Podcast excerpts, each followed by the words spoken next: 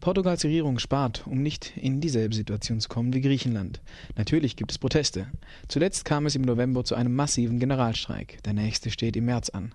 Am 2. Februar fand ein Streik im öffentlichen Nahverkehr statt. Am 11. Februar protestierten erneut in Portugal 100 bis 300.000 Menschen gegen aktuelle Arbeitsgesetzänderungen. Wir sprachen mit Ismail Kupeli, Politikwissenschaftler und Aktivist, der in Porto lebt, über Krisenmaßnahmen der portugiesischen Regierung, über Proteste und internationale Mobilisierungen, wie zum Beispiel zu M31. M31 ist ein Aufruf zur Blockade der Europäischen Zentralbank in Frankfurt, der vor allem von anarchosyndikalistischen und libertären Gruppen getragen wird. Als erstes fragten wir Ismail, wogegen oder wofür sich konkret die Proteste am 11. Februar richteten. Also das ist eigentlich ein Teil von einer ganzen Reihe von Aktivitäten.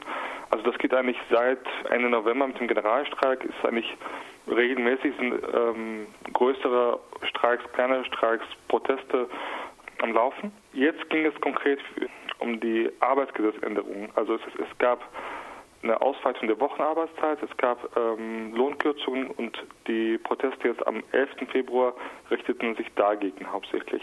Es gab davor einen Versuch der Regierung, die Gewerkschaften mit einzubinden bei der Umsetzung der Maßnahmen. Also die Gewerkschaften sollten, sollten zustimmen, dass, dass die Löhne äh, gekürzt werden und dass die Arbeitszeit äh, verlängert wird. Die Sozialdemokraten haben auch zugestimmt, aber die CGTP, also das ist der Gewerkschaftsverband, der der Kommunistischen Partei nahesteht, die hat das ähm, abgelehnt. Und die Proteste sind eigentlich jetzt ein Teil von dieser ganzen Kampagne, die sich eigentlich hauptsächlich gegen Arbeitsgesetzänderungen richtet. Was sind denn noch andere Maßnahmen der Regierung, die auch Protest hervorrufen? Es gibt einmal die ganzen Maßnahmen auf einer größeren Ebene, also Kürzung der Löhne, Kürzung der Renten, Kürzung des Arbeitslosengeldes, Steuererhöhung. Das ist sozusagen die eine Baustelle. Das betrifft eigentlich alle, ähm, die Bevölkerung insgesamt.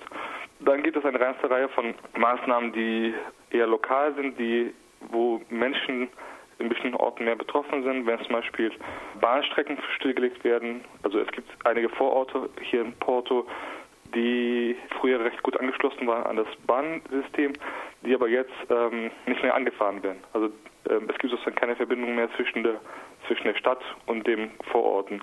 Buslinien werden stillgelegt, Postfilialen werden geschlossen und so weiter. Also es gibt einmal Krisenmaßnahmen, die eigentlich die Bevölkerung insgesamt treffen und dann eine ganze Reihe von Maßnahmen, die lokal angesiedelt sind. Anscheinend können ja dadurch die Kredite zurückbezahlt werden.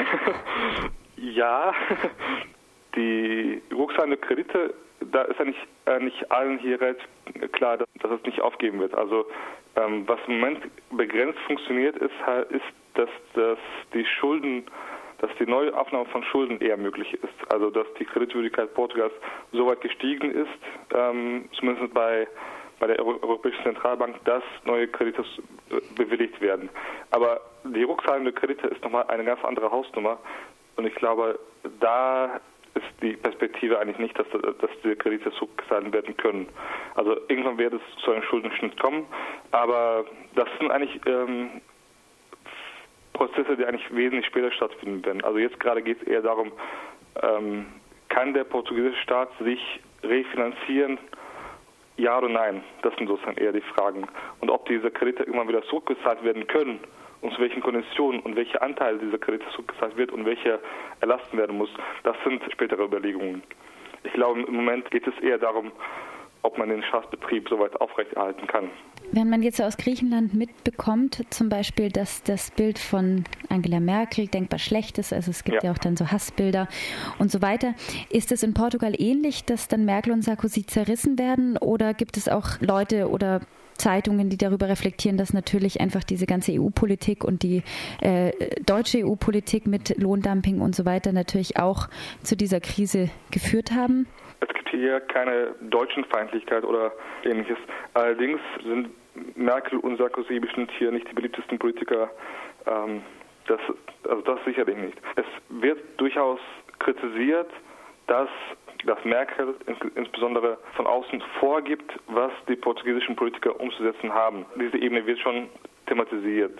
Also dieser, wenn man es so nennen will, Fremdbestimmung wird schon angesprochen. Die Frage des Lohndumpings nicht so sehr, eher die Frage von, dass die deutschen Exporte einfach die Markt, Märkte überschwemmen. Das ist vielleicht eher der Punkt. Wird dann im Gegensatz dazu auch in linken politischen aktiven Kreisen jetzt so Mobilisierungen wie M31 oder auch die Mai-Mobilisierungen, wird das wahrgenommen? Ehrlich gesagt wird das nicht wahrgenommen. Dafür sind auch die, einfach die Dimensionen ähm, der deutschen Proteste einfach zu klein. Also dann werden eher die Proteste wahrgenommen in Griechenland, ähm, in Spanien oder in Frankreich, aber dass jetzt groß hier die Diskussion wäre, dass die Deutschen endlich aufwachen und ähm, ebenfalls gegen Sozialkürzungen protestieren, das kann ich leider nicht auch bei so einem internationalen Aufruf wie zu M31? Selbst da nicht. Es gab eine Verbindung zu den Protesten am, am 15. Oktober, die auch, also diese globalen Krisenproteste, da gab es schon eine Anknüpfung.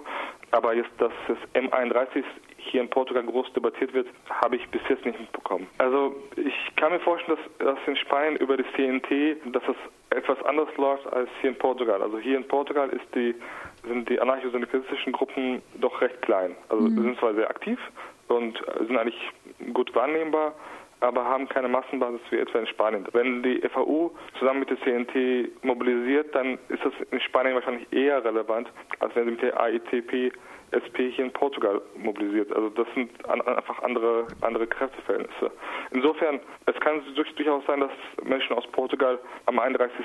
ebenfalls nach Frankfurt fahren, aber das wird jetzt keine Massenmobilisierung sein. Das, also das kann ich mir eigentlich zumindest jetzt noch nicht vorstellen.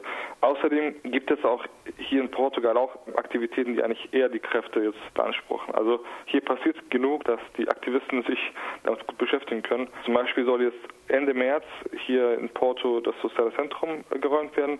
Das wird wahrscheinlich noch relativ viel politische Aufmerksamkeit brauchen. Es gibt dann hier im, Sü im Süden von Porto eine Fabrik besetzt. Da wird gerade versucht, Kontakte aufzuknüpfen und da was zu machen. Die Aktivitäten hier richten sich eher nicht innerhalb von Portugal, wo es eigentlich auch noch genug Baustellen gibt und wo man auch schon genug Proteste organisiert, genug ähm, Aktionen organisiert. Die, die Kommunistische Partei und, und die CGTP werden halt ihre Kampagne jetzt fortführen. Das ist eigentlich, läuft eigentlich kleinschrittig, kontinuierlich immer weiter. Also jetzt eher aus so einer anarchistisch-libertären Ecke wird wahrscheinlich jetzt diese ähm, die angeräumte Schulräumung ein Thema sein. Ähm, weitere große Aktivitäten sind erstmal nicht geplant, soweit ich das sehe. Aber diese Ebene von kleineren Protesten wird es also durchaus immer wieder geben. Es gibt auch inzwischen auch eigene Mobilisierung von Menschen, die bis jetzt wenig organisiert waren. Es gab zum Beispiel zeitgleich zu den Protesten am 11. Äh, Februar in Lissabon, hier in Porto eine recht kleine Demonstration gegen, gegen die Einführung von ACTA. Mhm. Ähm, das war hier auch Thema. Also das wird eher diese Ebene von Aktionen sein. Eher lokal und eher etwas kleiner.